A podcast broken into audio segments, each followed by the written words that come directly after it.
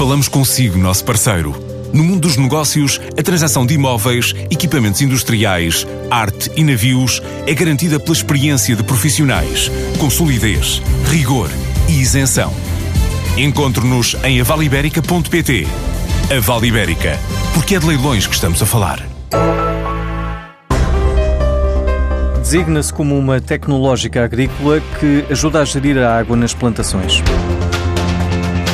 A Grupo faz a gestão hídrica de explorações agrícolas, recorrendo à tecnologia que consegue decidir a quantidade e o momento em que é necessário regar a terra. É um sensor que nós designamos de STUC. E o STUC basicamente é um sensor que os agricultores podem colocar na, na sua exploração, um sensor que recolhe a umidade do solo, temperatura do solo, radiação solar, temperatura e umidade do ar. Depois, com base nos dados recolhidos pelo, por esse sensor, com base nestes parâmetros, nós desenvolvemos algoritmos de gestão hídrica para ajudar os agricultores a perceber quando e quando é que devem regar uh, as, suas, as suas culturas. Bruno Fonseca é o fundador da A-Grupo. A ideia surgiu quando este designer estava a fazer a renovação de marca para um agricultor na zona de Idanha Nova.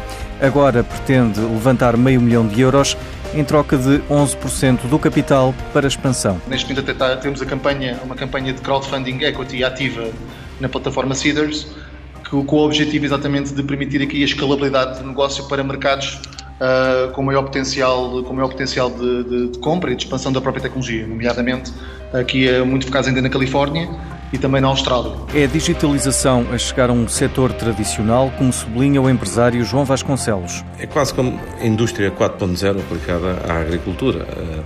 É, quando falamos do mundo digital, falamos muitas vezes de comércio eletrónico ou de robôs e esquecemos que um dos setores que está a ser mais alterado, mais uh, intervencionado pela digitalização é a agricultura.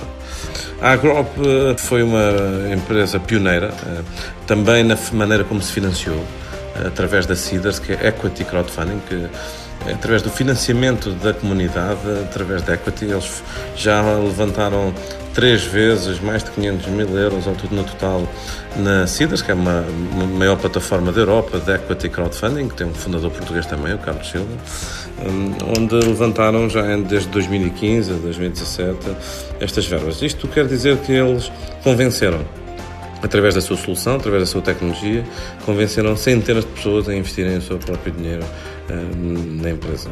Uh, ela foi selecionada também como uma das empresas mais disruptivas em termos europeus. Eh, nota-se eh, pela adesão que tem vindo a ter em vários eh, agricultores, em vários setores, em várias regiões.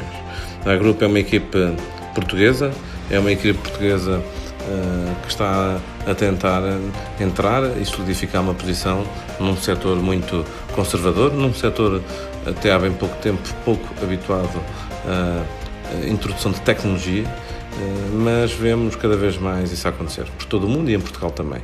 Desde Odmira à região oeste, a praticamente todo o Alentejo, é fácil encontrar neste momento produções agrícolas com drones, com sensores, com tecnologia uh, muito sofisticada, com uh, machine learning uh, e é algo interessante é vermos que muitas dessas soluções são portuguesas, são produção portuguesa, são resultado de startups, PMEs e de engenharia portuguesa. E da terra para o mar, o programa de aceleração de startups ligadas à economia do mar já está a receber inscrições. A fase de candidaturas estende-se até ao dia 19 de abril.